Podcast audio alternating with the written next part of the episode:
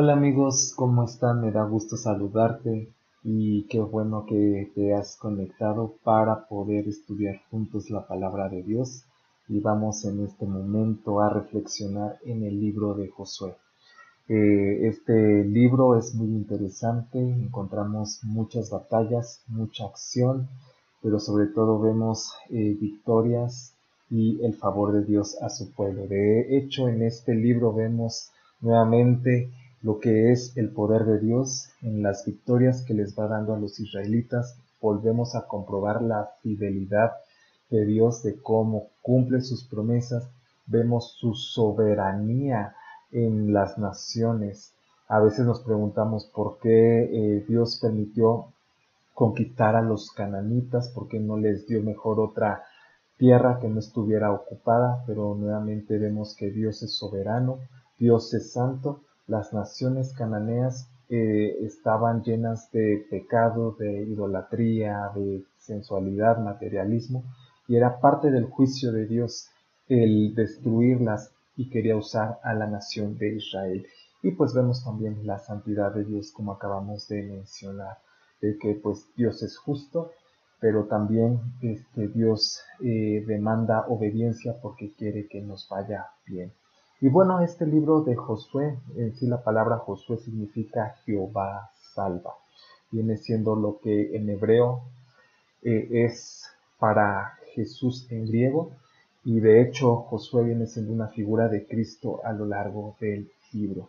Por eso es un libro muy interesante, muy emocionante y pues vamos a estudiarlo. En este libro encontramos algunos versículos clave. Estos versículos clave nos hablan de la esencia del libro.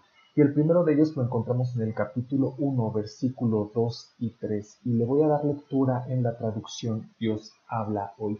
Y dice este versículo, como mi siervo Moisés ha muerto, ahora eres tú quien debe cruzar el río Jordán con todo el pueblo de Israel, para ir a la tierra que voy a darles a ustedes. Tal como se lo prometí a Moisés, yo les daré toda la tierra en donde ustedes pongan el pie. Entonces vemos que Dios está animando y desafiando a Josué y le está nuevamente prometiendo que va a estar con él. Él eh, va, a estar cumpliendo todo lo que ya había prometido.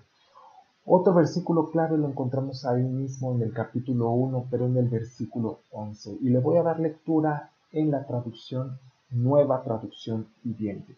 Y dice la palabra de Dios, vayan por el campamento y díganle al pueblo que preparen sus provisiones. En tres días cruzarán el río Jordán y tomarán posesión de la tierra que el Señor su Dios les da. Nuevamente les habla de que tienen que cruzar el río Jordán y que Dios va a cumplir su promesa y les va a entregar la tierra que ya les había prometido. Para esto el río Jordán viene siendo un símbolo de muerte y que van a tener una nueva vida al otro lado. Por eso la tierra prometida viene siendo una figura de la vida eterna, de la vida abundante que ahora tenemos en Cristo. Entonces, de esto se trata eh, eh, este versículo clave y el siguiente versículo lo encontramos en el capítulo 24, versículo 15. Y le voy a dar lectura en la traducción lenguaje actual. Y dice este versículo, si no quieren serle obedientes, decidan hoy a quién van a dedicar su vida. Aquí eh, Josué está dando las últimas instrucciones a la nación de Israel antes de que concluya su ministerio y les dice a quién van a obedecer. Ustedes van a decidir de ahora en adelante. Si ustedes quieren seguir a Cristo, o quieren volverse a los ídolos que adoraban antes en Mesopotamia o eh, quieren dejarse influenciar por las naciones de esta tierra. Pero Josué termina de una manera muy firme y clara este versículo y dice, pero mi familia y yo hemos decidido dedicar nuestra, eh, nuestra vida a nuestro Dios. Entonces de esto se trata. Eh, este versículo clave en donde también Josué es muy claro y dice que él va a tomar la decisión de seguir a Dios. Entonces esos son los versículos que a grandes rasgos nos hablan de qué se trata el libro, de tomar eh, decisiones, tú puedes tomar una buena o una mala, como lo vimos en Deuteronomio, y también habla de que Dios es fiel y que se pueden cumplir todas las promesas que Él nos ha dado, pero dependen de nosotros, depende de nuestra actitud, depende de nuestra obediencia.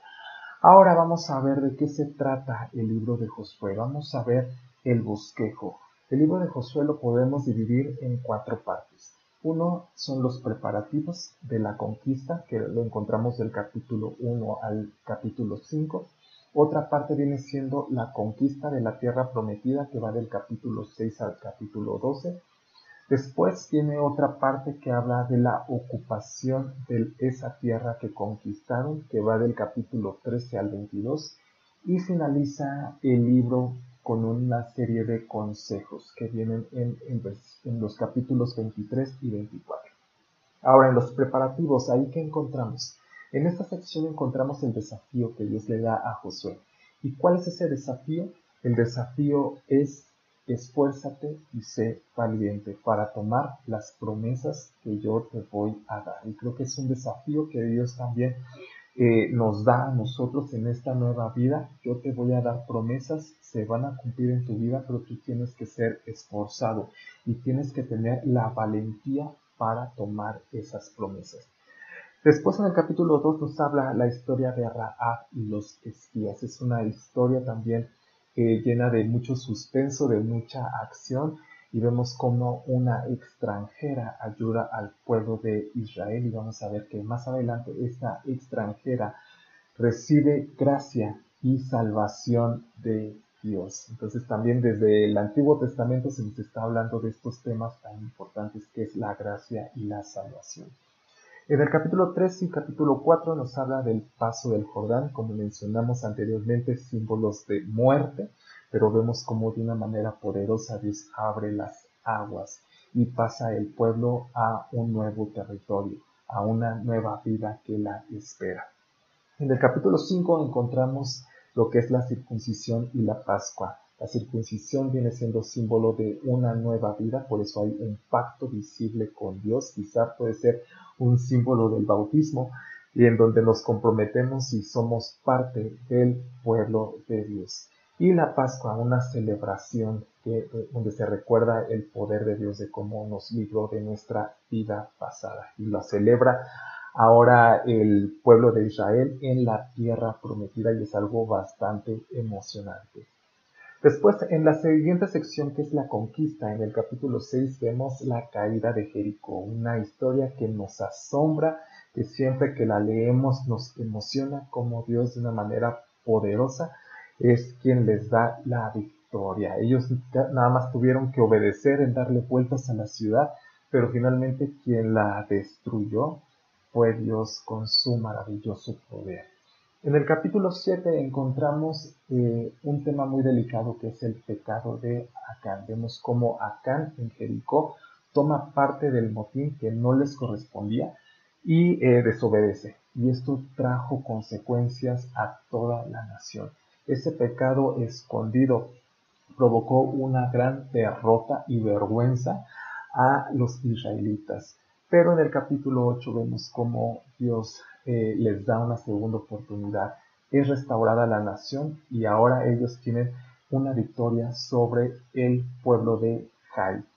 En el capítulo 9 vemos el tratado que hacen con Gabaón y también nos da una enseñanza bastante fuerte que por no escuchar la voz de Dios somos engañados. Y fue lo que sucedió con los gabaonitas. Eh, eh, hablaron con engaño hacia los israelitas, hacia los líderes, y ellos no, tuvieron ese tiempo de escuchar la voz de Dios y les creyeron todo lo que los, eh, esas personas les decían. Y pues esto trajo consecuencias graves a la nación por hacer un pacto con una nación pagana. Y bueno, en el capítulo 10 y en el capítulo 12 son las diferentes guerras que libran en, la tierra prometida para conquistar esta tierra que Dios les da. Finalmente, eh, eh, podemos decir que los cananeos vienen siendo una figura del pecado, una figura de nuestros enemigos. ¿Quiénes son nuestros enemigos? Pues es Satanás eh, y todos sus ecuaces, todos los demonios vienen siendo nuestros enemigos. ¿Quiénes más son nuestros enemigos? Pues también el mundo, toda su influencia, porque de alguna manera nos van a querer separar de Dios y también destruirnos. ¿Y quién más es nuestro enemigo? Pues nosotros mismos, nuestra carne es muy traicionera y también nos quiere llevar a apartarnos de, Dios. Entonces, eh, pues hasta aquí termina la sección de conquista y pues es algo que nosotros tenemos que diariamente ir conquistando, no dejar que el mundo influya en nuestra vida, no dejar que nuestra carne, nuestros sentimientos, nuestras emociones gobiernen, sino que gobierne el Espíritu Santo sobre nosotros y pues también no darle oportunidad que el diablo haga de las suyas en nuestras vidas. Estamos en una guerra, en batallas constantes.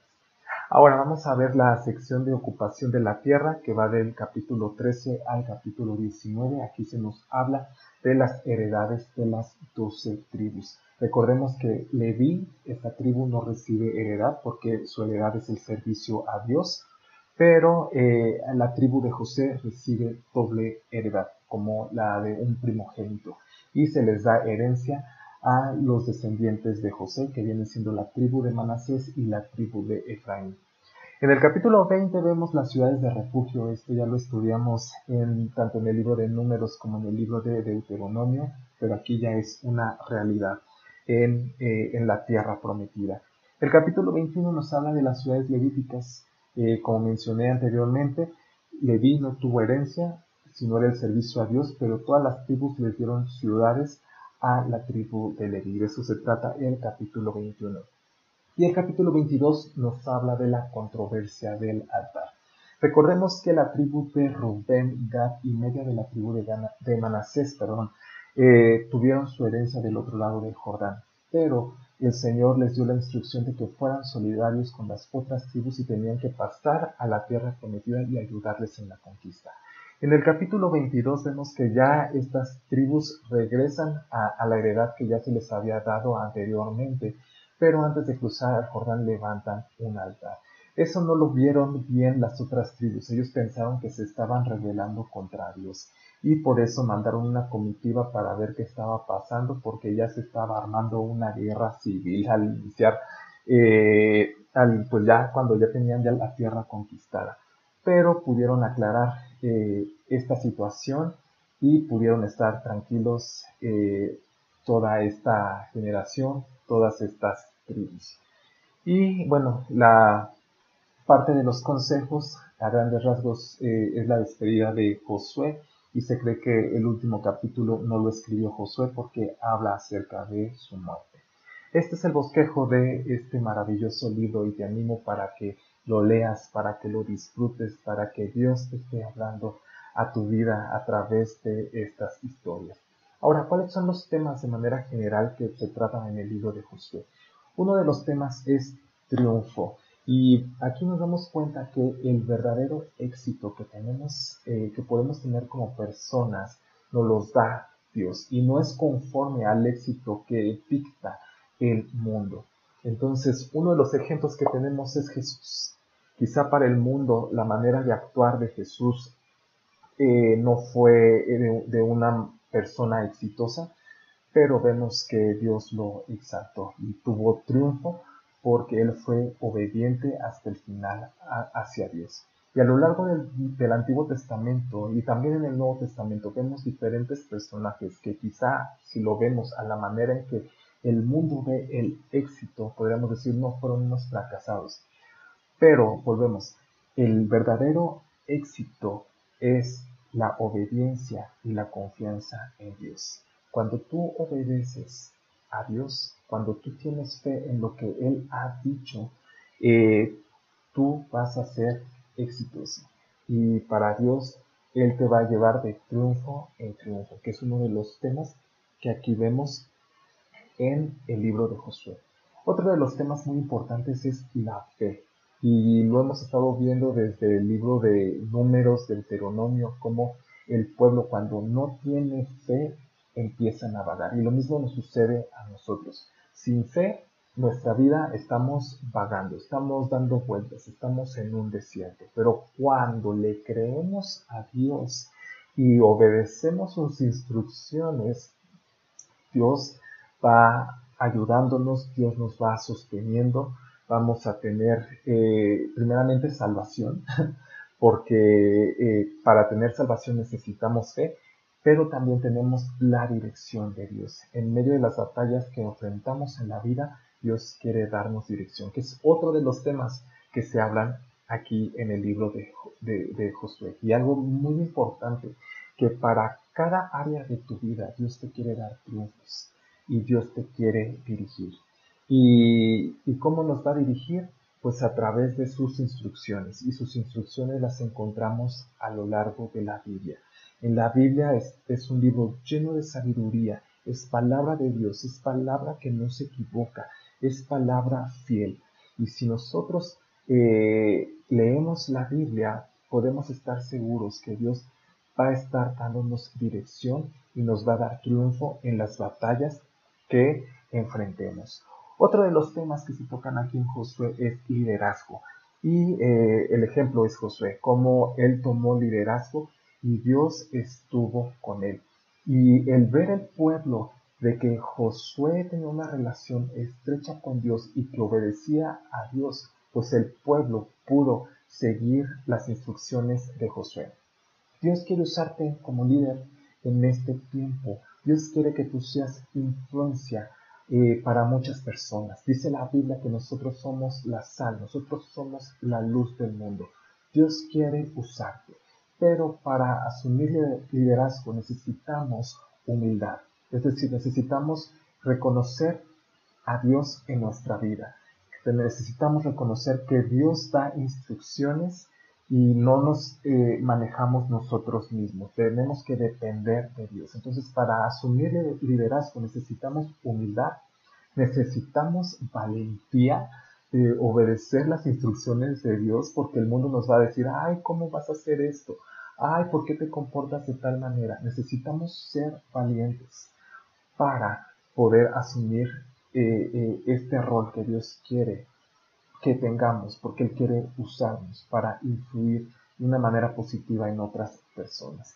Y pues al ser eh, valientes eh, conlleva el ser obedientes a Dios. Entonces Dios quiere darnos eh, o quiere usarnos como liderazgo para influir para bien en otras personas. Y finalmente este libro también nos habla acerca de conquistar, es decir, de limpiar la tierra eh, es decir, limpiar nuestra vida. Como mencionamos anteriormente, el río Jordán eh, habla de muerte y de llegar a una nueva vida. Los cananeos vienen siendo, como ya mencionamos anteriormente, una figura de nuestros enemigos, que es el pecado, eh, Satanás, el mundo y nosotros mismos, que también tenemos que someternos y dejar que Jesús sea nuestro capitán, que sea el que nos gobierne.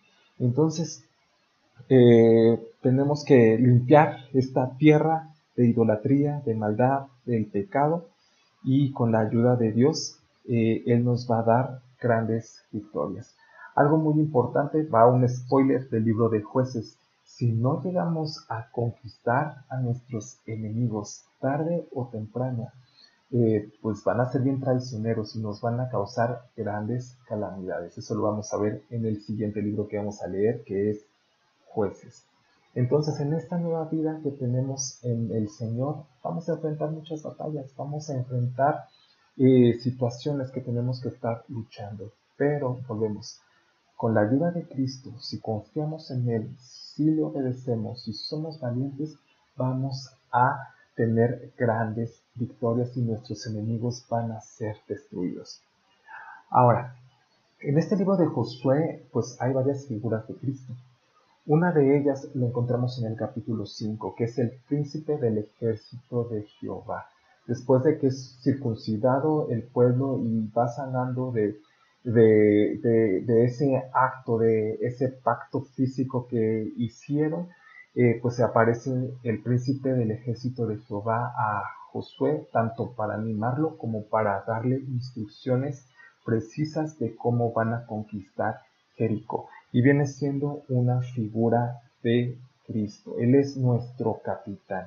Él es el que nos va a dar la victoria eh, en cada situación que enfrentemos. Y Cristo también nos anima. Encontramos todas sus palabras en los evangelios y son palabras de ánimo, de que no tengamos miedo, de que Él va a llevar nuestro yugo, que descansemos en Él y, viene siendo una figura de Cristo. En el capítulo 6 tenemos otra figura que es el cordón rojo. Recordemos la historia de Raab. Eh, Raab ayudó a los espías y los espías le dieron una instrucción.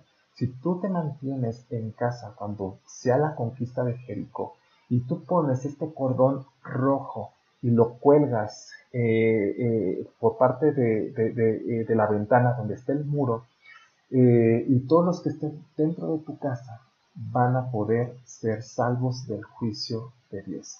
Y así como Raab colgó ese cordón rojo eh, eh, en, el, eh, en, la muralla, pues también Cristo fue colgado en una cruz por nuestros pecados. Los que tenemos fe, así como la fe que tuvo Raab, los que tenemos fe en Dios y los que tenemos fe en Cristo, nosotros podemos ser salvos del juicio de Dios. Y esta historia nuevamente nos refleja salvación, nos habla de gracia y vemos cómo Raab y su familia vienen a ser parte del pueblo de Dios. Y lo asombroso es que esta mujer que le creyó a Dios, siendo ramera, siendo una mujer que se dedicaba a algo que quizá moralmente eh, es malo, eh, alcanzó salvación y, fue restaurada y lo más asombroso es que esta mujer viene en la genealogía de Cristo. Entonces también fue un instrumento de Dios para la venida del Mesías. Entonces este cordón rojo también simboliza a Cristo. Otra figura de Cristo, como lo mencionamos anteriormente, es Josué, que lo vemos a lo largo del libro. Él es el que comanda las batallas, él es el que da las victorias. Y la, eh, la otra figura de Cristo lo encontramos en el capítulo 23, donde habla de que la promesa se cumplió, que no faltó nada de lo que Dios dijo, todo se cumplió en exactitud. Y esta figura también es de Cristo. Cristo ha sido la promesa que Dios dio a la humanidad desde Génesis, la promesa de iba a ser el Mesías, el que nos iba a restaurar, el que nos iba a dar una nueva vida, el que nos iba a dar la tierra prometida. Y así como se cumplió la promesa de la tierra prometida con los israelitas, también ya se cumplió la promesa de Cristo y está al alcance de nosotros. Entonces la promesa viene siendo otra de las figuras de Cristo. Ahora, ¿cómo podemos concluir este, este libro? podemos darnos cuenta primeramente que Dios nos da promesas. De verdad, Dios es maravilloso y nos da varias promesas. Una de ellas la encontramos en Juan capítulo 10, versículo 10, que Él ha venido para darnos vida y vida en abundancia. Otra promesa que a mí me fascina de la Biblia lo encontramos en Efesios 1.3 que dice, lo voy a leer en la traducción Reina Valera Revisión 1960.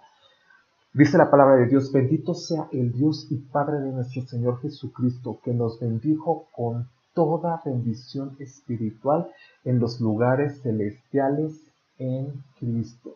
Todas las promesas que Dios ha dado a lo largo de la escritura no nada más son para el pueblo de Dios, también ya son para nosotros los que estamos en Cristo y tenemos toda bendición espiritual. Y esto es algo asombroso, es algo maravilloso. Y según a los Corintios capítulo 1 versículo 20 me encanta porque dice, porque todas las promesas de Dios son en Él sí y en Él amén, por medio de nosotros para la gloria de Dios. Y esto es algo maravilloso. Todas las promesas de Dios por Cristo, por la victoria que tuvo Cristo en la cruz, nosotros las podemos disfrutar son un sí para nosotros, son un amén, es, eh, eh, van a suceder, es un así sea para nuestra vida. Y esto es maravilloso, todas las promesas de Dios son para nosotros, pero volvemos, Depende de cada uno si vamos y las tomamos y las alcanzamos. Otra eh, parte que podemos concluir de este libro es que Satanás va a impedir que vivamos en esas promesas. Por eso vamos a tener que estar enfrentando batallas constantemente en esta vida, porque Satanás se va a oponer, nuestra carne se va a oponer, eh, el mundo se va a oponer, pero Dios nos va a dar la victoria si confiamos en Él y si le obedecemos. Entonces, eh, a pesar de que va a haber mucha oposición, eh, Cristo nos va a dar la victoria. Y finalmente Dios quiere usarte como un líder. Dios eh, quiere que seas un instrumento de Él para influir en otros. Eh, Josué alcanzó madurez y liderazgo por su estrecha comunión con Dios. Ah, cuando Josué se humilló ante Dios, cuando él se rindió a Dios, él obtuvo victoria. Y el hecho de seguir las instrucciones de Dios, pues eso provocó que otras personas también lo siguieran a Él. Entonces Dios te quiere eh, usar. Y pues vamos a concluir con las preguntas que tenemos siempre. Quiero que reflexiones eh, en qué promesas Dios tiene para tu vida. No sé si recuerdas alguna de las que dice la Biblia, pero quiero que reflexiones y medites las promesas que Dios tiene para tu vida, a dónde Dios te quiere llevar. Y la segunda eh, pregunta que quiero hacerte, que también es muy importante, ¿por qué tu pecado puede afectar a otros? Eh, fue lo que sucedió con Acán y es algo que debemos de reflexionar. ¿Qué situaciones que no he rendido a Dios, que estoy cometiendo frecuentemente, pues van a traer también consecuencias negativas a las personas que están alrededor. Dios te bendiga. te animo a que sigamos reflexionando eh, en este maravilloso libro y eh, pues nos vemos en otro episodio.